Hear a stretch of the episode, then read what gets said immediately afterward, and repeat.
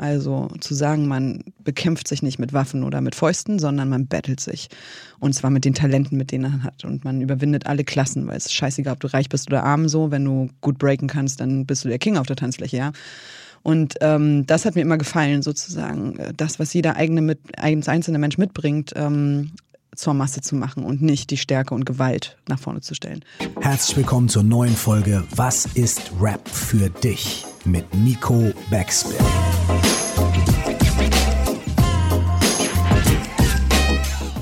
Mein Name ist Curse, nie vergessen. Du musst Hip-Hop lieben, als wärst du immer nur Fan geblieben. Moin, mein Name ist Nico Backspin und der heutige Gast ist Luisa Amsberg. Sie ist Politikerin für die Grünen im Bundestag aktiv und ich habe sie mal im Rahmen von Viva Con Agua kennengelernt. Mein Freund Michael Fritz hatte uns zusammengebracht, weil sie ein bisschen auf der Suche war nach urbaner Inspiration. Und dabei hat sich herausgestellt, dass sie Rap-Fan ist. Und seitdem tauschen wir beide uns regelmäßig darüber aus. Also nur logisch, dass sie irgendwann auch Gast in diesem Podcast wird. Viel Spaß. Also Rap ist für mich ähm, erstmal Kunst, Poesie, Gefühl, ja, auch eine Lebenseinstellung auf jeden Fall, ein Lebensgefühl. Und dann bin ich immer gleich bei der Frage, rede ich eigentlich über Hip-Hop oder rede ich eigentlich über Rap? Boah, sehr gut, dass du auch gleich mit der genauen Definition anfängst. Ich habe mir bewusst äh, den Titel Was ist Rap für dich genommen, weil halt Rap immer der einfachste Einstieg ist für die Leute, die da heraus schon, aber dann immer auch erklären können, wie sie die Kultur dahinter sehen. Und das ist in diesem Fall wahrscheinlich bei dir auch so, dass du ein bisschen mehr weißt als einfach nur ein paar Platten. Aber lass uns mal anfangen äh, an den Beginn deiner Liebe zu Rapmusik. Kannst du dich an den ersten Kontakt erinnern? Deine erste Platte, dein erster Song, irgendetwas? Vieles, ja. Also vor allen Dingen auch an das Gefühl tatsächlich in der Zeit. Ähm, also suchende 14-Jährige, die sich loseisen möchte von Papas Musikgeschmack. Was hat Papa gehört? Papa hat coole Musik gehört und da kommen wir auch sicher nochmal zu, weil ja. ich habe irgendwann sehr, sehr viel zurückgefunden zu ihm. Aber ich brauchte meinen eigenen Weg dazwischen und ähm, Papa hat erstmal sozusagen sowieso viel Musik konsumiert, ähm, aber ist dann so sehr gelandet bei Deep Purple, den Stones und so weiter und so fort. Ja. Ähm, Pink Floyd, auch großes Thema bei uns gewesen immer. Ähm, und wie kommt man dann an Rap? Ähm, mein Papa hat mir äh, tatsächlich äh, mit 13 eine Konzertkarte geschenkt für Lenny Kravitz. Hat meine beste Freundin und mich in der Wohlheide in Berlin abgeliefert, hat gesagt, viel Spaß beim Konzert. Stark. Und äh, ich war vorher schon sehr viel auf Konzerten, also Tina Turner, Stones und so weiter habe ich alles schon äh, vorher mitgemacht, auch so Neil Young und diese ganzen Geschichten. War auf jeden Fall musikalisch mega dabei. Wollte ich gerade sagen, eine sehr gute Sozialisierung dann auch. Ja, meine Eltern haben mich immer mitgenommen. Also schön, schönen Dank an dieser Stelle dafür. Voll. Also jetzt habe ich nie so, äh, so wertschätzen gewusst in der Zeit, aber ja, mit den ersten sozusagen eigenen Versuchen. Das hat dann natürlich viel mit dem Freundeskreis zu tun gehabt und so weiter. Übrigens Stichwort Freundeskreis, komme ich gleich zu. Das ist ähm, natürlich dann so, dass äh, man mit der Bezugsgruppe, mit der man zu tun hat, auch die Musik teilt und das war eben Hip-Hop. Und ich kann mich ganz genau daran erinnern, also die meisten reden ja immer so 90er Jahre, äh, Anfang, Mitte, manchmal sogar 80er Jahre war so der Einstieg zu Hip-Hop. Bei mir war es tatsächlich erst Ende der 90er. Ist ja ein bisschen dafür die Frage, wie alt man ist und wann dann da das quasi das Kinderzimmer da, dafür geöffnet wurde oder welche genau. Freunde das waren. Also ich bin ja 84 geboren, das heißt, diese wirklich erste Phase des deutschen Raps habe ich gar nicht so mitbekommen. Das habe ich dann tatsächlich später erst nachgearbeitet. Es waren ja am Ende ja nur drei, vier Jahre oder so, die mir da fehlten, aber tatsächlich die entscheidenden und ich bin dann so eingestiegen mit dem ersten Freundeskreisalbum. Ach krass, also wirklich und auch direkt mit der ersten Freundeskreis. Ja, ja, und äh, dann Bambule und äh, ja, Dynamite Deluxe, das war dann so für mich echt mindblowing sozusagen. Beats und Sprechgesang, also dieses Gefühl von, da passiert Kunst, das ist nicht nur Musik und das berührt einen auf so vielen verschiedenen Ebenen. Ich weiß, dass ich bei Freundeskreis ähm, und deshalb, äh, ich habe natürlich auch schon ein paar Formate von dir vorher gehört, logischerweise. Lars Klingbeil hat, glaube ich, in einer Folge gesagt, das äh, legt ein Ohr auf die Schiene der Geschichte von Freundeskreis, dass das so sein äh, Hip-Hop-Erwachungsmoment war, unter anderem. Und ich erinnere mich, dass ich diesen Text gehört habe und gedacht habe, worüber singt der Typ da? Was rappt der da? Wer ist Viktor Jara und was war los in Kurdistan und äh, welche Giftgasanschläge? Und ich mich wirklich hingesetzt habe mit einem Lexikon, Internet war immer noch so semi, mhm. und mit äh, dem Wissen meines Vaters und ihn alles abgefragt habe und gesagt habe, was, was will er mir sagen? So. Also richtig auf Spurensuche gegangen bin und gemerkt habe, wow, das ist nicht nur Kunst, das ist auch Politik und damit hat man voll meinen Nerv getroffen. Das finde ich ehrlich gesagt total spannend, dass du beschreibst, dass der Einstieg in Rap im Prinzip mit einem Album, 97 war das glaube ich, ähm, passiert ist, dass dann auch noch ein Song in sich hat, der ja auch gleichzeitig noch wieder deinen dein, dein tatsächlichen Werdegang, also die politische Karriere dann mhm. ja quasi da gezündet hat. So wirkt es was, weil du hast Lars Klingbeil angesprochen, bei dem war das auch so, das ist ja sehr klischeehaft fast, dass es dieser Song ist, der Rap-Fans zu Politikern macht. Ich dachte, ich wäre die Einzige, die ihn gut findet, aber scheinbar war das Mainstream für die politischen, ja. politischen Menschen. Wahrscheinlich, man kann mal so durchgehen, wahrscheinlich mhm. ganz viele. Ich meine, ich selber habe auch diesen Song gehört und verstehe voll, warum der einen gefesselt hat, weil ich da genauso saß mhm. und Namen und, und Begriffe und Orte versucht habe, irgendwie nachzuarbeiten. Aber war es dann auch, also Max Herre als Person die dich dann fasziniert hat oder hast du das noch gar nicht so mitgekriegt am Anfang, wer eigentlich die Typen sind Doch, oder was? Klar, ich meine, erstmal war der hot as hell für uns. so, ich meine, es war halt Max, so der schöne Max und äh, mit dieser Stimme und diesem äh, schwäbischen Einschlag und äh, diesem Talent, ja, ähm, gar keine Frage.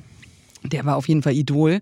Ähm, und natürlich auch das, wofür sie standen, ja. Also ähm, auch diese, dieser provozierende Song mit, äh, wo er sozusagen äh, über, ich habe jetzt den Titel vergessen, aber über Kanaken und Malagas und Mulaken und so weiter gesprochen hat, ja, und einfach sozusagen provoziert hat und gesagt hat, so, so redet ihr übereinander. Und am Ende sind das aber meine Freunde und äh, wir sind ein, eine Gesellschaft. Das waren einfach so Dinge, die, die haben mich so beschäftigt, ja. Und dann, und das ist dann, denke ich, sozusagen, also bis heute auch für mich äh, prägend, natürlich äh, so Biografien wie Sammys Biografie ähm, diese krasse Auseinandersetzung als äh, junger schwarzer Deutscher in dieser Gesellschaft, die dafür überhaupt noch nicht bereit war, ja. Und äh, das zum Thema zu machen, kam ja dann auch erstmal ein bisschen später am Anfang so. Äh, Dynamite Deluxe und auch Bambule, das Album von den Beginnern, war für mich dann eher so Spaß. Das war für mich viel zu unpolitisch eigentlich. Ähm, aber da habe ich halt auch gemerkt, dass mir einfach Beats gefallen, dass mir Reimkunst gefällt. So. Und das heißt, es hat auf so verschiedenen Ebenen hat es mich einfach berührt. So. Wer waren denn damals die Freunde, der Freundeskreis, der dich mit sozialisiert hat? Ja, ich bin ja eigentlich in Berlin aufgewachsen und meine Mutter hat mich mit 14, ich sage mal gewaltsam, verpflanzt nach Niedersachsen, weil sie da beruflich hingezogen ist. Ja. 14-Jährige, die gerade Berlin entdeckt, äh, musste dann aufs Land ziehen. Ich habe in einem Dorf gewohnt mit 400 Einwohnern und fünfmal so vielen Kühen und Schafen. Das ist hart. Das war krass und es war natürlich sofort so in der Schule so, wurden halt logischerweise auch ein bisschen Gras vertickt und so, wie an jeder Schule, glaube ich. Ähm, und ich kam direkt äh, in, äh, wurde ich zum Direktor vorgeladen, nach einer Monat, einem Monat Schule, an dieser neuen Schule sozusagen, als Großstädterin aufs Dorf. Wurde auch voll hart geschnitten, auch als Ossi geschnitten und so weiter, ja ähm, und äh, musste dann zum Direx, um Auskunft darüber zu geben, ob ich eine direkte Berlin-Niedersachsen-Drogen-Connection aufgemacht habe. Ja, komplett absurd. Also ich habe zwar gekifft, aber ich habe nicht, äh, ich habe natürlich keine Drogen vertickt. Du kommst aus und der dann, Großstadt, du musst das sein. Du, du, du musst genau, es kann nur schuld. ich gewesen sein. Ja. Das Schärfste war, dass ich dann im Wartezimmer auf Robert E. -Punkt, man darf ja den vollen Namen nicht sagen, traf, äh, der auch neu an der Schule war und aus, ich glaube, Frohnau oder so, also West-Berlin kam. Und der saß da eben auch. Und wir beide haben so gecheckt, okay, alles klar. Die, die denken, am Ende war es übrigens die Tochter des Sportlehrers, ähm, ja, aber die denken, wir verticken hier Drogen, warum? Weil wir aus der Großstadt kommen. War natürlich sofort Bonding par excellence und Robert hat auch sehr viel Hip-Hop gehört und äh, das war dann so meine Bezugsgruppe und wir haben dann irgendwann einen guten Freundeskreis gehabt, in dem wir viel äh, über Hip-Hop diskutiert haben, ihn gehört haben und deshalb ist Hip-Hop für mich auch, oder Rap und Hip-Hop, beides äh, Zugehörigkeit, ja. Genau, da sind wir nämlich im Prinzip gleich schon bei der Kulturfrage, weil Rapmusik ist der Einstieg, das kann ich hören und dann bin ich dabei. Hast du es als Kultur irgendwann wahrgenommen und verstanden? Voll. Also Rap war ja das eine, das war sozusagen äh, Text, aber das damit auch ein Lifestyle. Ähm, und natürlich auch äh, irgendwie so ein bisschen so ein, so ein, so ein Außenseiter-Dasein verbunden war, in dem wir uns sehr wohl gefühlt haben, weil wir wurden ja auch gleich so gelabelt, so an der Schule, als drogentickende Großstädter. Ist eigentlich auch wahrscheinlich ganz dankbar, wenn man dann Rapmusik oder Hip-Hop-Kultur hat, weil sie einem verbindet. Ne? Ja, und wir waren so eine kleine ist. Gruppe und deswegen sehr exklusiv und ich glaube, ich habe auch in dieser Zeit so das Konzept von Loyalität äh, gelernt, weil ähm, wir waren echt so dick und dünn, ne? Also nee, jetzt nicht nur Robert und ich, sondern auch ein paar mehr Leute, aber es waren wirklich, es war eine Gruppe von Leuten, die sich da nichts haben sagen lassen und einfach ihr Ding gemacht haben, hohe Selbstständigkeit hatten, viel auch einfach, äh, ja, sich auch isoliert haben, ein Stück weit so. Aber deshalb war es eben auch auf der anderen Seite ein krasses Zugehörigkeitsgefühl. Clique, Freundschaft spielt voll rein, so als, als für mich als Jugendliche prägender Moment. Hast du irgendwann noch mal eigene Gehversuche gemacht? Gibt es von dir, von MC Luise. Aufnahmen? Ja, aber Ach, ich habe sie wirklich? der Welt, nein, ich habe sie der Weltöffentlichkeit nur vorenthalten, weil ich niemanden die Platz 1 Charts äh, streitig machen wollte. Nein, Scherz, auf gar keinen Fall. Ey, ich habe nie gerappt, ich habe es noch du nicht mal mehr probiert? versucht. Nee. Mm, Aber ich habe schon immer eine wahnsinnig hohe äh, Leidenschaft. Äh, natürlich, und das spielt, spiegelt sich ja auch in meinem Beruf wieder, ja, ähm, Texten, Reden schreiben. Und wenn man jetzt so heute mit äh, Rappern mal spricht, wie die sich so einem Text nähern, wie die sowas schreiben, dass das ja auch sehr konzeptionell ist häufig, wie sie da vorgehen, dann entdecke ich wahnsinnig viele Gemeinsamkeiten, ja. Also Sprache als Ausdruck ähm, und ähm, ja, Instrument, das eint die Politikerinnen und äh, Rapperinnen. Ich glaube auch. Fall.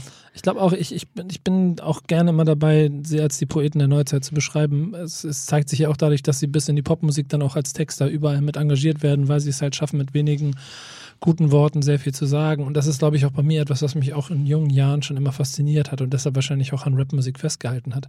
Hat sie dir auch Halt gegeben? Hat sie dich begleitet? Also war es, war es immer so ein Teil deines Lebens? Ja, also ich bin sehr politisch sehr geprägt durch meinen Vater, aber ich würde sagen direkt, also wenn man jetzt mal so prägend, kann man ja immer mit ein bisschen Abstand zu bestimmten Zeiten in seinem Leben ja ganz gut sagen. Also ich bin in der Politik gelandet vor zehn Jahren, also mit Mitte 20.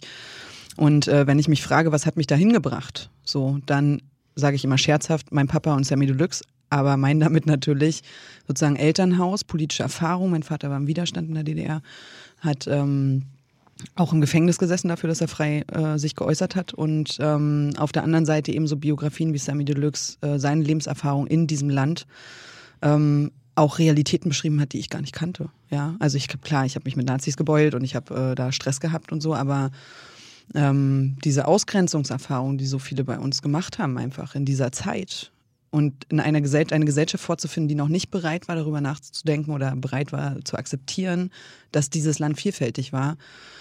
Und dann zu beobachten, wie Menschen wie äh, Sammy das auch bewegt und verändert haben, das äh, würde ich auf jeden Fall als prägend und für mich ja auch sozusagen den, den Schritt in die Politik zu gehen, hat damit ganz viel zu tun. Ja. Finde ich total faszinierend. Ich kann das verstehen. Also ich glaube, es gibt schon eine gewisse Grundhaltung in dir, die politisch ist, die irgendwo getriggert wurde, ob es jetzt nur Rap-Text alleine waren oder generell vielleicht auch das Elternhaus oder dann auch dein eigener Wunsch daraus etwas zu machen und deine Stimme zu erheben. Und auf der anderen Seite aber Rapper natürlich ihren ganz großen Beitrag dazu leisten können, weil, und gerade so jemand wie Sammy Deluxe, den du ja auch benannt hast, hat ja damals mit Weckten mich auf so einen Song gemacht, der bis heute, äh, 18 Jahre später, immer noch A, die gleiche Aktualität hat. Das ist nämlich wirklich das Erschreckende, wenn du dir den. Text genau mal ja, durchliest. History repeating. Ja, genau. Und äh, damit ins, insgesamt aber auch zu der Zeit ja einer ganzen Generation so ein bisschen Halt und Licht gegeben hat, weil er eben nicht über die normalen Kanäle, und das war bei Rap in der Zeit immer so, nicht über die normalen gängigen Kanäle zu mir gekommen ist, sondern über meine eigene Suche, mein Aktives. Musstest du dich dafür irgendwann mal rechtfertigen in deinem Leben, dass du dich mit Rapmusik so auseinandergesetzt hast oder sie geliebt hast? Fragt Nico, ohne dass er die Antwort darauf schon weiß. Ne? Wir haben uns ja schon viel darüber unterhalten. Das ist tatsächlich Rap und Hip-Hop. Wer sich da voll zu bekennt, ähm, ist in Deutschland immer wieder Kritik ausgesetzt. Ja? Also als Politikerin, wenn ich Trettmann feature und ich bin krank Fan, insofern ähm, tue ich das sehr häufig. ähm, ne, musst du dich dafür rechtfertigen, wie kannst du den gut finden, wenn der Features mit Jizzes macht. Oder mh, äh, der ganze Antisemitismus, Sexismus und so weiter im Rap. Äh, Homophobie, das sind alles Themen, mit denen ich ja politisch super viel zu tun habe, wo ich eine ganz klare Haltung habe. So, und trotzdem würde ich sagen, ja, ich höre Rap und ich schätze diese Musik, äh, ich liebe diese Genre, ja. Es gibt mir einfach wahnsinnig viel. Und trotzdem ähm, ist es ambivalent. Es ist ein ambivalentes Verhältnis, das ich natürlich zu Rap habe, weil ich bin ein politischer Mensch, habe eine klare Haltung und entdecke ganz häufig, dass äh, auf eine ganz ja, ätzende Art und Weise ähm, diskriminierend gegen Menschen vorgegangen wird, in den Texten auch. Aber wie, wie, wie, wie, wie kriegst du das mit dir vereint? Also ich, ich finde das ja selber für mich auch immer ein spannendes Thema und ich habe über die Jahre schon so, ich würde sagen, eine gewisse Grundhaltung zu all dem bekommen, dass ich für mich auch sehr gut einordnen kann, warum Rapper oder Rapperin A den Text rappt, wie er gerappt wird und ich ihn trotzdem richtig interpretieren kann, aber mhm. auch verstehen kann, dass, dass Fan B oder, oder, oder, oder, oder, oder der außenstehende C es ganz anders versteht, es aber trotzdem irgendwie beide Seiten irgendwie recht haben. Und als Politikerin ist es ja fast noch, also, noch schwieriger, weil da ja noch mehr das Haar in der Suppe gesucht wird und du noch mehr für eine klare Haltung stehen musst, aber trotzdem auch einfach mal Schrettmann featuring Sizzes hörst. Ja, und das werde ich auch weiterhin tun. Ähm, also, ich gehe da einfach mal in die Eingangsfrage von dir. Was ist Rap für dich? Ja, Rap ist für mich eine Teil, Teil einer Bewegung und zwar äh, von Hip-Hop. Und Hip-Hop, und das lernt man ja, also da kommen wir vielleicht noch zu, wie ich sozusagen, für mich ist nämlich Rap nicht nur Deutsch-Rap, sondern vor allen Dingen auch Ami-Rap, äh, hat eine große Bedeutung in meinem Musikverständnis äh, oder, meiner Lebensrealität, würde ich mal sagen. Ähm, es ist Teil einer Bewegung, die eigentlich ja, wenn man es historisch betrachtet und guckt, wo es herkommt, was ganz Wundervolles ist. Ja? Also zu sagen, man bekämpft sich nicht mit Waffen oder mit Fäusten, sondern man battelt sich. Und zwar mit den Talenten, mit denen man hat. Und man überwindet alle Klassen, weil es ist scheißegal, ob du reich bist oder arm so. Wenn du gut breaken kannst, dann bist du der King auf der Tanzfläche, ja. Und ähm, das hat mir immer gefallen, sozusagen. Das, was jeder eigene mit, einzelne Mensch mitbringt, ähm, zur Masse zu machen und nicht die Stärke und Gewalt nach vorne zu stellen. Das fand ich als Idee immer unglaublich schön und habe das auch immer als etwas begriffen, das sozusagen am Ende einer Entwicklung stand. Also das war sozusagen das Ergebnis. Ja, nicht, das kam nicht naturgegeben, sondern man hat sich das erkämpft. So. Und deshalb sage ich immer, wenn Kollega und Farid Bang äh, so eine Scheiße machen, dann ist das für mich nicht Rap und, und schon gar nicht Hip-Hop, das heißt, ich habe als Konsumentin natürlich locker die Fähigkeit, einfach Leuten abzusprechen, dass sie da reingehören, was arrogant ist, ich weiß, aber was für mich natürlich hilft oder mir hilft zu sagen, Rap ist das für mich, Hip-Hop ist das für mich und in diesen akzeptiere ich Menschen, die andere verletzen und ausgrenzen. Akzeptiere ich einfach nicht. Ist für mich nicht Hip-Hop.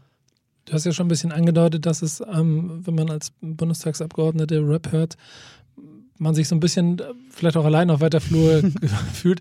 Ich habe ja jetzt schon, wir kennen es ja schon ein bisschen länger, aber ich habe auch mit Lars Klingbeil noch einen zweiten kennengelernt. Es gibt noch den einen oder anderen Rap-Fan, aber die Gruppe ist auch da klein, oder? Sie organisiert sich vor allen Dingen in Form von WhatsApp. Ähm, wir haben tatsächlich eine Gru Gruppe. Ach echt? Lars Klingbeil, Daniel Bayers aus meiner Fraktion und ich. Äh, die heißt Wer ist wegen Hip-Hop hier?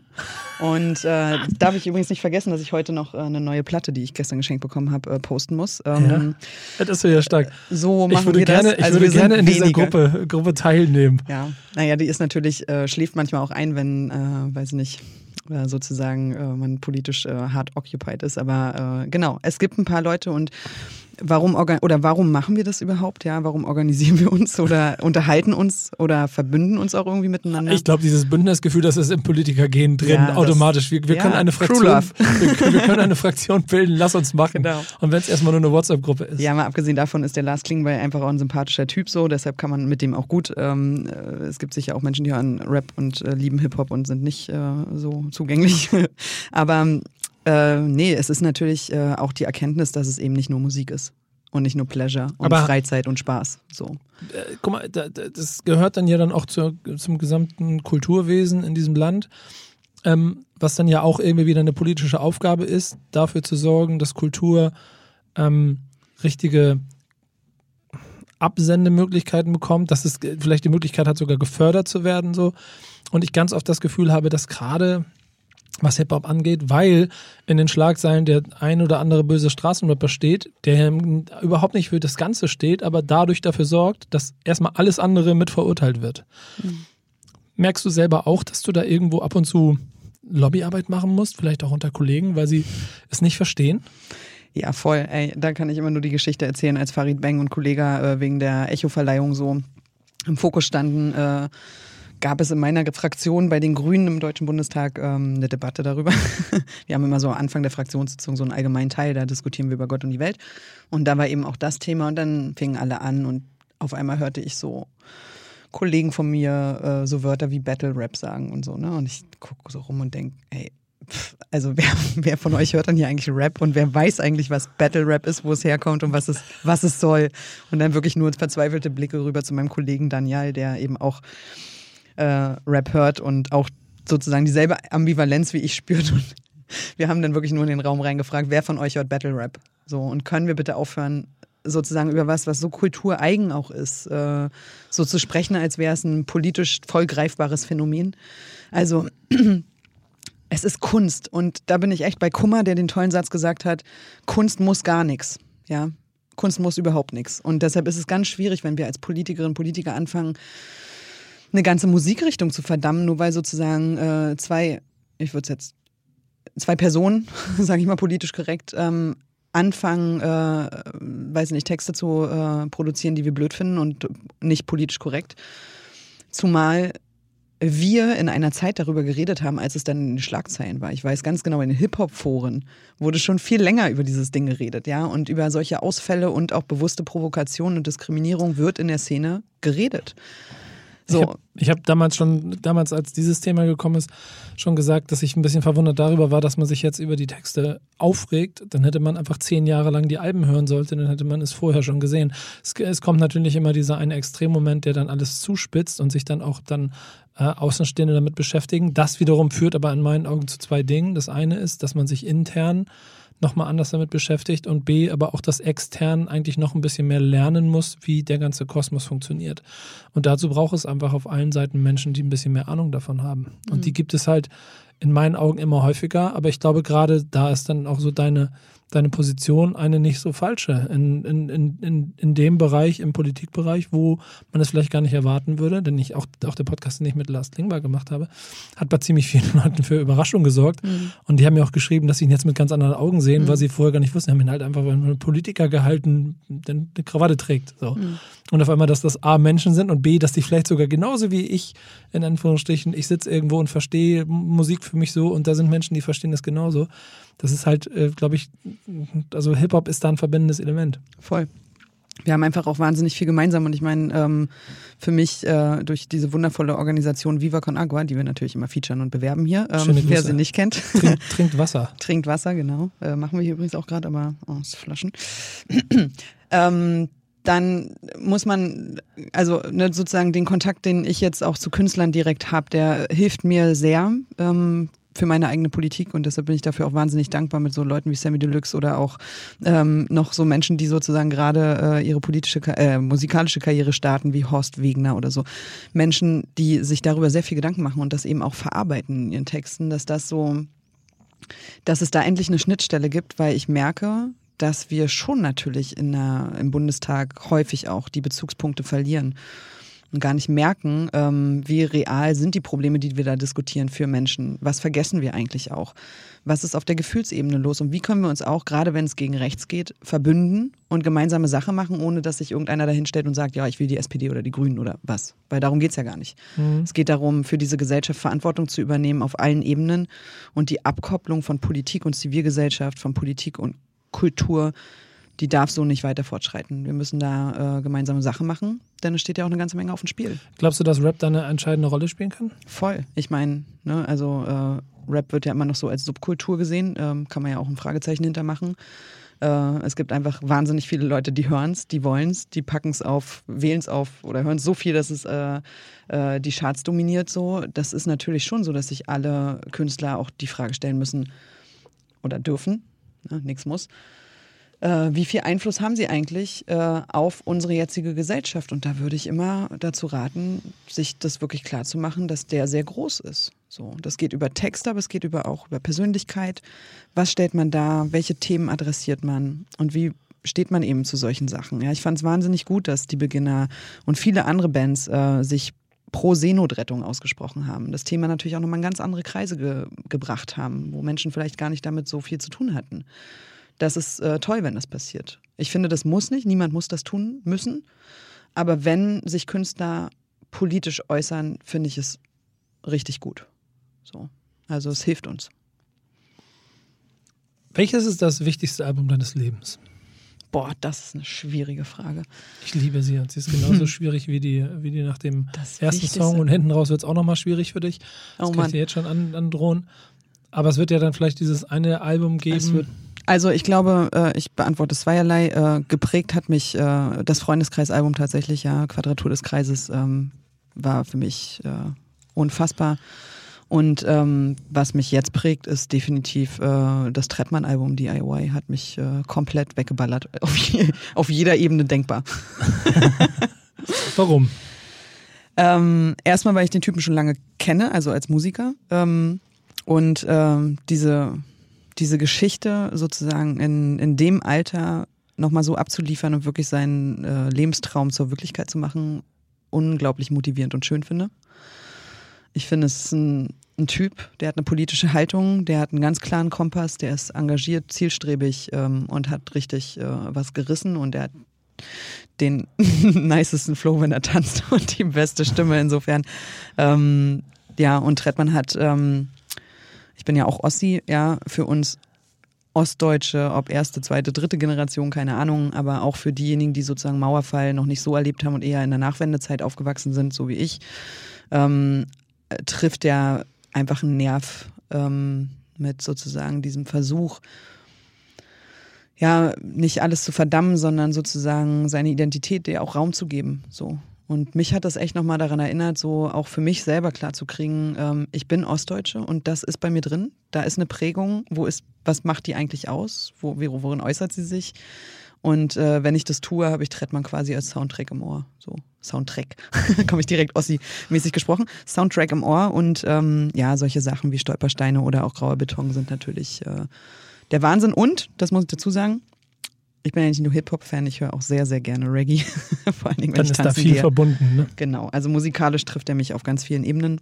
Ist ja auch, muss ich wirklich sagen, der Künstler, der die letzten, vielleicht liegt es dann natürlich auch ein bisschen an meinem Alter, ähm, dass äh, ich ähnlich also nachvollziehen kann, wie dieser Einschlag, den er mit DIY, ein bisschen auch mit den EPs vorher und jetzt auch mit dem zweiten Album, ähm, den er da musikalisch gehabt hat, weil es eine Mischung aus musikalischer Zeitgeist äh, und Haltung ähm, ist, den es so nicht mehr ganz so oft gibt. Denn die Generation Ende der 90er, die du beschreibst, da gab es das sehr oft. Da gab es sehr oft Zeitgeist, zeitgenössische Musik, die auf Haltung und auf Aussagen getroffen ist. Und das gab äh, es, gibt immer mal wieder so welche. Es gibt auch so Künstler wie Yassin zum Beispiel, den nehme ich dann immer sehr, sehr gerne. Oder auch Fettoni, ähm, so, so Rapper, die die es auch heute schaffen, aber die nicht ganz so einen Einschlag haben. Und ein Trettmann ist jemand, der es geschafft hat, ein Album zu machen, auf das sich, glaube ich, sehr, sehr viele, wenn nicht sogar fast jeder, irgendwie einigen konnte, inklusive dem Gesamtpaket, was du beschrieben hast.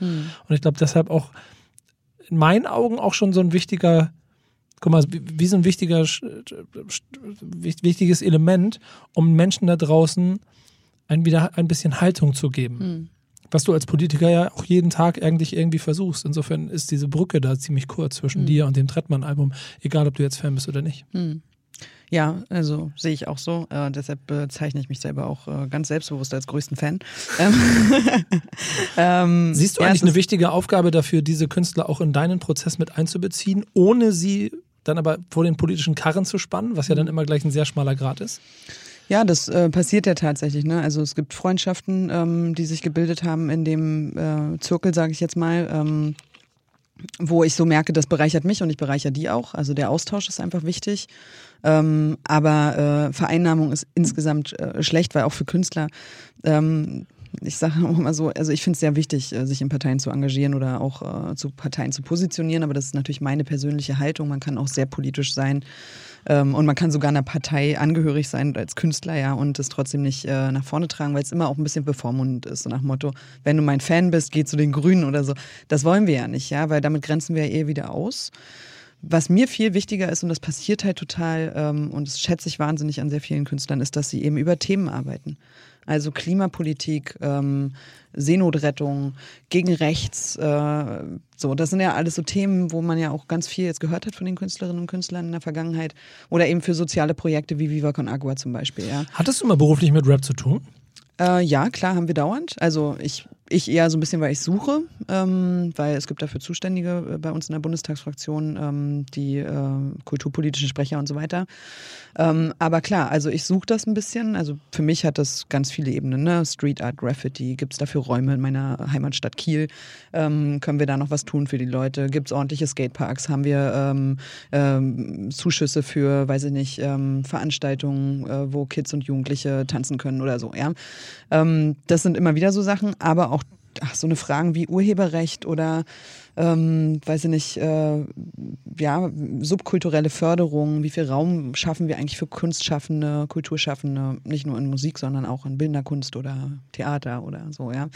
Also da haben wir schon immer wieder einen Bezug zu und ich finde selbstkritisch so, das haben wir sehr vernachlässigt in den vergangenen Jahren die Kulturpolitik. Wird Zeit, muss mehr sein. Ja, ich bin ich voll dafür, weil ich, ich merke allein schon die Tatsache, dass man Jugendhäuser schließt ja. und da Gelder verloren gehen, führt dazu, dass es einfach nicht mehr die Möglichkeit gibt, dass, nenn ihn irgendwie, ob man Thomas oder Mohammed nicht mehr den Breakdance-Kurs leiten kann, in mhm. dem die Zehnjährigen mal die Chance haben, sich mit der Kultur auseinanderzusetzen. Ja, eben. Das ist halt eben auch das, also, und das finde ich so ein bisschen äh, krass immer auch bei Hip-Hop und Rap haben wir ja auch schon häufiger drüber geredet, dieses, ähm, wenn zum Beispiel man irgendwie so ein Projekt mit jungen Flüchtlingen macht äh, und es den Auftrag hat äh, oder das Ziel hat, äh, sie schneller und besser zu integrieren und so weiter, dann gibt es immer Förderung. Wenn man sagt, man möchte einfach einen Hip-Hop-Workshop anbieten oder man möchte gerne, dass, äh, weiß ich nicht, äh, das Haus, das in drei Monaten abgerissen werden soll, zwischengenutzt werden kann von Street-Art-Leuten oder Graffiti oder so, ja dann wird es schon schwierig. Also wenn Hip-Hop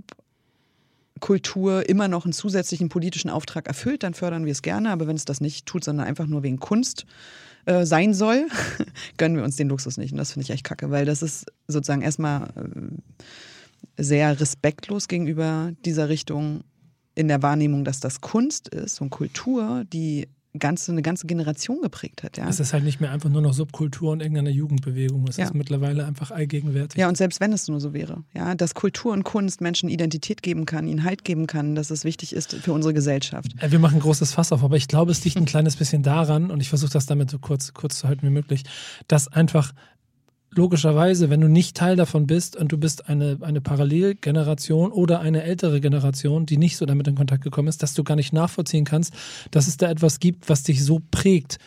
Nicht wie der Schützenverein oder der Fußballverein oder das, oder das Reiten oder, oder was auch immer, also irgendwelche sportlichen Aktivitäten oder mhm. der Mal- oder Töpferkurs.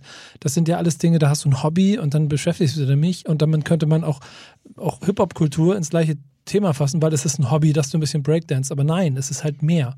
Hm. Und ich glaube, weil diese Erfahrung nicht da ist, kann man, kann, also, funktioniert es von außen nicht, dass man versteht, was es eigentlich ist. Und deshalb braucht es auf jeden Fall sehr viel Arbeit daran, dass die Leute es verstehen hm. und dass da auch mehr Förderung entsteht.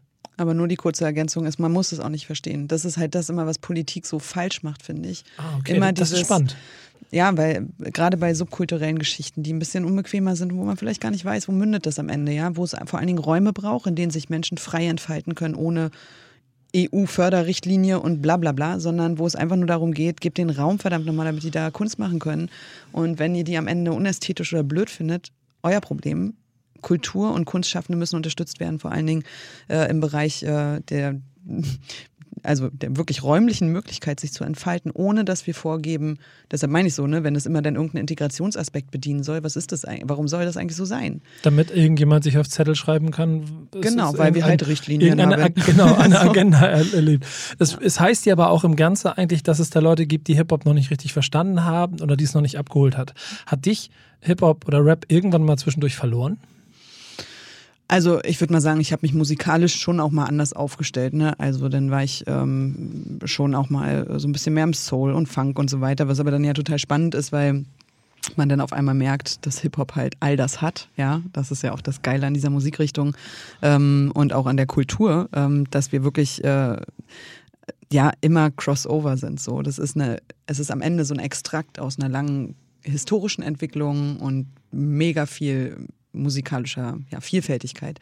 Nimm ähm, dir alles und mach was Neues draus. Ja, und das ist so, also deshalb, nee, es hat mich auf keinen Fall irgendwie äh, verlassen. Ich war musikalisch immer dabei. Ich habe immer ähm, gerne äh, konsumiert, wenn es äh, ja auch sozusagen die Jungs an der Skate-Rampe angucken, äh, bis ähm, wirklich auch Street Art und Graffiti als äh, Kunstform zu betrachten.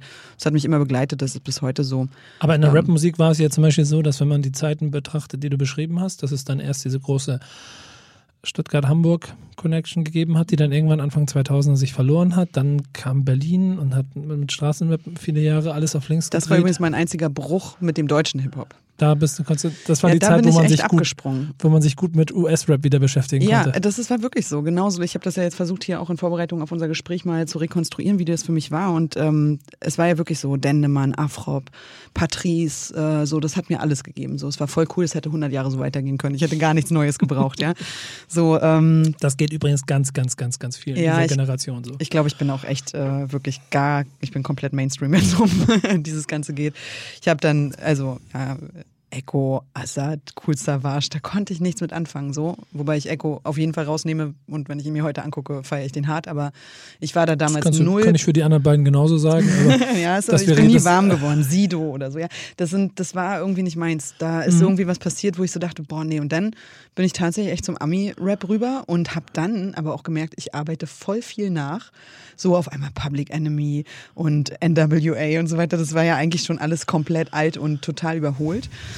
Aber ähm, für mich war das so interessant, ja, auch so Arrested Development oder, weiß ich nicht, es gibt ja Tausende, ähm, so wo ich so gedacht habe, wow, ähm, ja, die sind politisch geprägt und die Musik ist sozusagen ein Extrakt aus dieser historischen und gesellschaftlichen Erfahrung. Ich finde es total interessant, dass auch da du sofort wieder die politische Brücke schlägst und Künstler quasi danach selektierst. Ich kann mir richtig vorstellen, wie, wie der Dipset, äh, Dipset-Vibe äh, Mitte der 2000er, wo alle 4XL äh, äh, T-Shirts getragen haben und es nur darum ging, die gleiche Zeile dreimal zu wiederholen, Ja. viermal zu wiederholen, dass du da überhaupt gar nichts mit anfangen konntest. nee, für mich war das immer so, also wenn ich so es braucht alles schon Aussage und, und eine gewisse Haltung. Ne? Ja, aber ich habe immer gelernt auch dadurch, ja. Also ich erinnere mich an so, so Texte, Mr. Wendell von Arrest, Arrested Development hat immer Schwierigkeiten, das auszusprechen. Ähm, so, wo sie über Obdachlosigkeit in den USA anhand Ja, einer ja. Person ähm, und das Gefühl, so, dass man, ich habe die Texte übersetzt, ich habe äh, gedacht, wow. Das ist für mich Verantwortung übernehmen, indem man das sichtbar macht, ja. Und auch die Auseinandersetzung zwischen Gangster-Rap und Conscious-Rap, äh, das fand ich super spannend, ja. Und ich glaube, habe mich natürlich entschieden für den Conscious-Rap, ist klar, aber Ja, da kommen wir nachher noch zu. Aber es gibt, es gibt auch das, ich finde, das gibt es in keiner anderen Kultur, weil kaum, kaum, also es gibt noch eine gewisse Singer-Songwriter-Pop-Ebene, die auch versuchen, mit wenigen Worten eine gewisse Geschichte zu erzählen und Emotionen zu verpacken. Aber eigentlich geht es dann doch immer nur um Liebe oder Hass. Aber, aber richtig ein, die Probleme einer Gesellschaft in Textform zu packen, das kann niemand so wie Rapper. Da bleibe ich immer dabei. Und deswegen werde ich auch immer die Fahne dafür hochhalten. Und da gibt es 100 Songs, die wir zusammen uns in, in 30 Jahren Rap anhören könnten. Und jeder ist Gänsehaut, weil du denkst, ja, der erzählt gerade eine richtig krasse Geschichte. So, das geht bei Tupac und Brenda's Got a Baby eigentlich davor schon los. So von, keep your head high ist mein. ja, genau, keep your head up. Ah, okay. Ja, genau. Aber genau, das, Ja. gen, genau das. Und es, es gibt so viele Sachen, die, glaube ich, also, guck mal, du merkst das ja. Ich meine, ich, das ist ein Format, wo ich eigentlich mit, mit meinem Guest darüber reden möchte, was ihn an Rap fasziniert. Und beim Zuhören merke ich selber mal, wie es mich wieder triggert und ich einfach nur Bock darauf habe und sage, ja, man, haltet alle die Klappe, nur weil es einen Rapper gibt, der irgendwas rappt. Oder von mir ist auch zehn. Dann hör da nicht hin. Aber such dir die, die es können. Genau, und da, also ich habe das auch immer weiter verfolgt. Ne? Also ich habe auch weiterhin Deutschrap gehört, aber sozusagen das, was mich richtig emotional abgeholt hat, wo ich echt Bock drauf hatte, war dann tatsächlich so Ami-Rap und ähm, auch damit verbunden. Mich hat das natürlich historisch echt alles interessiert. Und ich meine, die amerikanische Bürgerrechtsbewegung ist ja auch echt, das ist einfach so spannend, ja, und das erzählt einen so viel über Menschen, so dass ich da äh, komplett gefangen war. Was ich übrigens auch geil fand, äh, war, dass es da halt auch Frauen gab, ja. Also so Leute wie Erika Badu oder Lauren Hill. Das war für mich so, wow. Da sind halt auch richtig taffe Ladies da drüben. Ähm, das habe ich in Deutschland nicht so wahrgenommen. Hat mir immer war auch gefehlt. Viel, war auch viele Jahre nicht so ja, der so Fall. Cora E oder so, aber das war. Es war Cora E ja. und dann hat es viele Jahre ein bisschen Pause gegeben. Es gab immer mal ganz gute, aber es entwickelt sich jetzt gerade erst eine Generation, die dafür sorgt, Voll. dass da auch wirklich äh, breite Schultern stehen oder einfach nur eine gewisse Haltung, die dafür sorgen, Mhm. um sich durchzusetzen. Ja, das fand ich gut. Und bei der amerikanische Rap hat mir auch gezeigt, wie Crossover das sozusagen alles funktionieren kann. Ja, also ähm, und deshalb dieses Album. Ich habe vergessen den Produzenten immer leider, sonst würde ich auch gleich anteasern. Aber es gibt so einen Produzenten, der hat gerade so, ein, so eine fiktive Studio-Session zwischen Lauren Hill und ähm, äh, Nina Simone sozusagen abgemixt und äh, da gibt's ein Hammer-Album und Ja, das, das ist das- unfassbar. Wirklich, es ist so geil. Ähm, deshalb alle, ich habe vergessen, wie er heißt, peinlich, aber ähm, Eunice irgendwas. Ich habe eben mal ganz schnell ein kleines bisschen geguckt hier. Ähm, Amerigo Gazaway Hm. hat das gemacht. Das ist total interessant. Ähm, The Miseducation of Eunice Wayman. Das ist Nina Simone und Lauren Hill Mix-Up. Genau. Habe ich noch gar nicht gehört, das ist krass. Ich Der da, Wahnsinn. Ich habe da mal eine, eine, Zeile von gelesen, aber also es, sagte mir was, als du eben davon angefangen hast zu erzählen, aber wusste ich nicht. Hm. Krass, und das ist, das ist, das, das ist cool, sagst du. Das ist das, was mir einfach an Hip-Hop gefällt, die, äh, der Brückenschlag. Äh, und da ist es dann auch interessant, äh, um nochmal anzuknüpfen an vorhin. Ja. Ähm, das habe ich in dieser Phase eben so erlebt. Äh, und auf einmal bin ich dann bei so Leuten wie Nina Simone gelandet und dachte so, wow, was für krasse Frauen und so weiter. Und auf einmal sagt mein Vater zu Hause dann so, ja, steht ja alles hier, ne? Habe ich ja alles da. So, und auf einmal war ich wieder sozusagen ne, bei dem, von dem ich mich losgeeist habe, gar nicht mehr so krass, aber mein Papa, ich glaube, mein Papa hat immer dafür gesorgt, so, lass sie Lenny Kravitz hören oder so, Hauptsache sie landet nicht bei den Backstreet Boys, ja. Das war, glaube ich, sein Erziehungsanspruch. Ähm, Musik war super wichtig, so, das ist ihm auch gelungen. Ich habe meine eigenen äh, Sachen entdeckt, er fand es alles cool, ne? Er hat mich so Rage Against the Machine mitgenommen, er hat so, ne, hat auch äh, selber krasse Sachen gehört, die ich dann durch ihn entdeckt habe, weil er eben auch so ein Ausprobierer ist und war und für ihn sozusagen, ich glaube, das Beste am, am Fall der Mauer war, dass er Zugang zu Musik hatte. So. Ja, krass. Das, äh, das sind auch Dinge, die man gar nicht, die man gar nicht nachempfinden kann, wenn man nicht, wenn man es nicht so erlebt hat. Ja, mein Papa hat in der DDR mit Platten gedealt, insofern, der hat schon immer dafür gesorgt, dass er seine Sachen äh, hat, hat ab und zu mal bei BBC London angerufen über äh, irgendwelche Kanäle und äh, sich als John Lennon aus Greifswald ausgegeben und Musik gewünscht und so. Also, also ein echter OG mit anderen Worten. Er ist der Hammer gewesen, wirklich. Also ich habe da großen Respekt vor, Respekt vor und fand es ganz witzig, dass ich irgendwann auf meiner eigenen musikalischen Entdeckungsreise äh, wieder in seinem Plattenregal landete. Das, das ist total lustig. Cool. Ja, eine schöne, macht die Geschichte hier auch am Ende ganz rund. Ja. Ähm, wenn du heute so auf Rap-Szene blickst und vielleicht auch ein kleines bisschen im Vergleich zu dem, wie du es kennengelernt hast, als du damit angefangen hast, wie würdest du sie heute beschreiben, vielleicht zu damals? Ja, mehr Mainstream auf jeden Fall. Viel, viel, viel läuft so über Follower und Klicks und so weiter. Und ähm, mir geht häufig die Idee und Identifikation dahinter verloren. Ich würde sie niemandem absprechen, vor allen Dingen den jungen Künstlerinnen und Künstlern, die sich da jetzt echt erfolgreich auch äh, platzieren.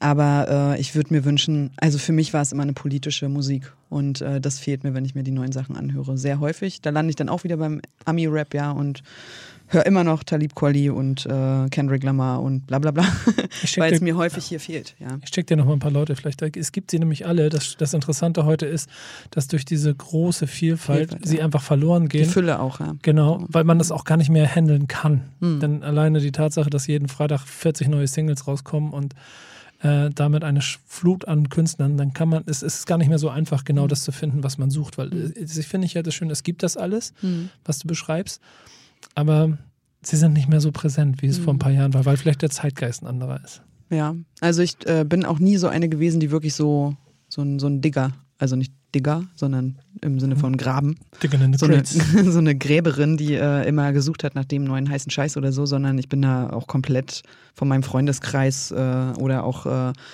weiß ich nicht, weil den Menschen, die man folgt, auf den sozialen Netzwerken oder so geprägt. Also ich bin da jetzt nicht äh, voll der Profi, der ne, sofort ein Feeling hat und äh, die ausmachen kann. Aber du bist Rap-Fan und deswegen bist du hier. Ja, voll. Also ich bin, da stehe ich auch voll zu. Das ist äh, für mich identifikationsstiftend, ähm, wohltuend auf der Gefühlsebene. Ich glaube, ich, ich, glaub, ich möchte Mitglied eurer WhatsApp-Gruppe werden und dann bestücke ich euch immer mit neuen Sachen. Ich glaube, alle finden es okay, wenn ich das. Äh, ich werde das gleich mal fragen, aber ich denke, da kann ich die Antwort jetzt schon geben. Das wäre eine große Ehre für uns, Nico. Was ist Rap heute für dich? Für mich persönlich oder für unsere Gesellschaft? Für mich persönlich? Dann, ja, dann, das ist nämlich die entscheidende Frage. Also für alle habe ich, glaube ich, gerade schon beantwortet. Also, ja, ne, dann für, für, dich persönlich. Für mich persönlich ist es ähm, äh, ein Lebensgefühl. Nach wie vor ziehe ich meine Kraft äh, aus äh, Rapmusik und wenn ich Texte schreibe, hilft mir das ähm, wahnsinnig, äh, ja, weil da hast du auch einen Flow und äh, eine Überlegung und einen Aufbau und eine, willst ja auch versuchen, mit deinen Reden Emotionen zu transportieren. Aber es hilft mir eben auch echt über schwierige und auch über schöne Momente. So, es holt mich runter und holt mich wieder rauf. Wir hatten das gerade. Das hat auch, auch irgendwer neu gesungen. Habe ich vergessen. Aber nee, es ist einfach äh, Lebensgefühl. Stärkt mich in allen emotionalen Lebenslagen. Zum Schluss möchte ich mit dir noch drei kleine Kategorien durchgehen. Oh oh. Die erste, ist das ein Wissenstest jetzt? Ja, nee, gar nicht, überhaupt nicht. Das ist ja das Schöne an diesem Format. Das ist mir auch immer sehr wichtig, das zu betonen. Hier geht es nicht um Wissen. Ist vollkommen egal. Du, selbst wenn du Künstler nicht kennst oder so, darum geht es gar nicht. Es geht mir ums Gefühl. Mhm. Und es geht mir um eine, um eine Einordnung. Und das ist jetzt dann der Punkt, wo vielleicht ich ein bisschen mehr Einordnung brauche. Und ich mache es bei dir, ich mache den Einstieg ein bisschen einfacher. Äh, was denkst du über Sammy Deluxe? Großartiger Künstler, toller Mensch. Und Freund. Das ist ja auch eine, ein Zusatz, den man dazugeben kann, der ja ganz interessant ist, weil es ja bestimmt auch dazu führt, dass man in zwei verschiedenen Welten sehr aktiv ist, aber es irgendwie dann doch auch da die, die Verbindung gibt, dass man gar nicht so weit voneinander weg sein muss. Nur Ja. weil der eine Politiker ist und der andere Rapper ist, der vielleicht Ja, wir gegen stellen Politiker immer wieder rappt. fest, dass wir ähm, sehr viele Gemeinsamkeiten haben und ich, also seine Kritik an Politik kann ich auch größtenteils teilen. Da wir nicht so viel über deine konkreten Ami-Rap-Vorlieben ges- gesprochen haben, äh, sch- schieße ich jetzt mal ein bisschen ins Blinde hinein. Was denkst du über Kanye West? Oh, ganz, also kriege ich Gänsehaut. Ganz gruselige Entwicklung. Ich weiß nicht. Ähm, eigentlich ein krasses Talent, wenn man jetzt den Rap und sein Talent an sich sieht, ja. Aber der vertritt Haltung und ähm, mit seinem ganzen Jesus, ich finde, oder wir finden uns alle und äh, unter dem der schützenden Hand Gottes kann ich persönlich nicht viel anfangen. Und äh, dass er Präsident wird, halte ich für, für eine gewagte These und hoffe, dass das nicht passiert. Die Frage wollte ich am Ende stellen, weil ich bin ja, ich habe ja die leise Theorie für mich aufgestellt, dass das Ganze, was er da gerade macht, am Ende ist wie so ein, wie so ein, wie so ein, am Ende, ganz am Ende, ein riesengroßer Plan, ganz am Ende sagt er, haha, Leute, das war alles nur ein Witz. Erstmal die Kappe aufsetzen, dann jetzt, guck mal, was sind die wichtigen Elemente, die du brauchst, um amerikanischer Präsident zu werden? Patriotismus. Das war die Eine rote- heiße White äh, äh, eine heiße First Lady. eine heiße First Lady. Und, Check. und Glauben. Eigentlich macht er nach Reißbrett im Moment alles, um Ja, ja. amerikanischer Präsident zu werden. Ja, und das Verrückte ist, äh, nach Trump, everything is possible. Ja, ich, make, make, make change, please. Ja. Ähm, was denkst du über Materia?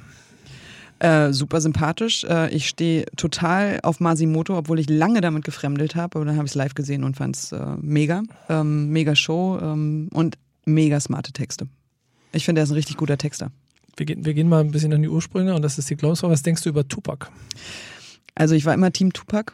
Ja? Äh, ja, auf jeden Fall. Und ähm, für mich, also in meiner Wahrnehmung war das so der erste Conscious Rapper. Ähm, obwohl, Das ist stark formuliert. Von dem Typen. wahrscheinlich kriege ich jetzt von allen Seiten Nee, äh, Hassmails oder so. Nee, das nicht, aber es ist total faszinierend, weil er halt für, würde ich sagen, neun von zehn halt der harte, krasse Straßenrapper ist. Aber ich sehe ihn genauso als einen Typen, der einfach so viel Knowledge ver Ja. ver verbreitet hat, die die Leute gar nicht richtig mitgekriegt haben, habe ich Ja, und manchmal das auch, Gefühl. auch so identitätsstiftend, ja. Also äh, the darker the berry, the sweeter the juice. Ja. Äh, the darker the flesh, the deeper the roots.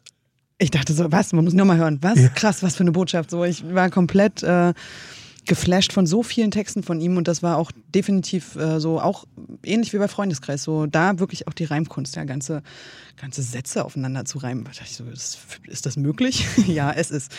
Nee, ich fand ihn großartig äh, immer und ähm, das, obwohl der ja auch ambivalent ist, ne, hat äh, Dre, glaube ich, ja mal als, als äh, äh, ätzenden Homo beschrieben oder stand ja auch unter dem Verdacht, ich weiß gar nicht, ob verurteilt oder nicht, äh, äh, eine Frau vergewaltigt zu haben und so. Also das ist ja auch total ambivalent. Und trotzdem kann ich ihn reduzieren auf so viele Texte, wo ich echt denke, wow, das muss echt krass gewesen sein für die Leute in der Zeit, das zu hören. Ja, wie kraftgebend so. Mhm. Und deshalb kann ich das respektieren. Man muss auch ganz ehrlich sagen, ich bin mir ziemlich sicher, dass er bis heute noch ähm, jedem dritten, vierten von fünf Jungen auf der Straße irgendwie die Identität gibt, ist durch seinen Struggle zu schaffen. Ob Mhm. er es auf den geraden oder ungeraden Weg macht, das ist dann immer jedem selbst überlassen und dann die richtige oder falsche Entscheidung im Leben. Aber Tupac ist immer der, der ihnen das Gefühl gibt, sie können es irgendwie schaffen. Und Ja, das war ja bis so. heute so. War ja. ja auch wirklich eine krasse Karriere in der Ja. Zeit so. Der letzte ist eigentlich ein No-Brainer, aber ich will es dann für das runde Bild machen. Was denkst du über Trettmann? Ich liebe ihn. Ausrufungszeichen. Punkt. Dann kommen wir zur zweiten Rubrik, die ist ein kleines bisschen schneller. Das ist die Real Talk-Rubrik. Ich möchte dich einordnen. Entweder oder Fragen, du musst entscheiden. Deutschrap oder international? Deutschrap. Gangster oder Conscious? Conscious. Eher so Partykram oder so Kapuze hoch? Kapuze hoch. Classic oder New Shit? Classic. Und Mainstream oder Underground? Ich entscheide mich nicht. Musste ich Geht- entscheiden. Boah, wir Mainstream, dann, wenn sich der Underground durchsetzt, also rein also, schummelt. Aber schon eher so Mainstream. Das ja selber Am Ende beschrieben. Ja. ist es Mainstream, ja. Danke, das heißt, du bist die Deutschrap-liebende Conscious, Kapuze hoch, Classic, Mainstream, Rap-Fan. Was sagt das über mich? Das werden wir sehen, wenn Name Originals die Karikatur von dir gezeichnet hat, die er daraus macht. Das, Okay. Das ist der Grund, warum wir diese Kategorie machen. Das kann ich jetzt zum Ende ja mal, bei, bei, mal leaken. Habe ich bisher noch nie gemacht. Aber Sehr witzig. es wird ja von jedem meiner Gäste wird von ihm ein äh, Charakter gezeichnet und das ist immer die Basis dafür. Ach, interessant. Okay, ich trage aber mehr Mütze als Kapuze. Ja, okay, sch schönen Gruß. Also Mütze mit Kapuze, so eine Wollmütze mit Kapuze. Nee, eigentlich nur Mütze. Eigentlich gar keine Kapuze. ja, aber die Kapuze ist, das ist gut so. Das, Ja, okay. das, das ist dann Cool mehr. Hip-Hop. Wenn wir dann noch Ohrringe machen, große Kreolen, dann geht das.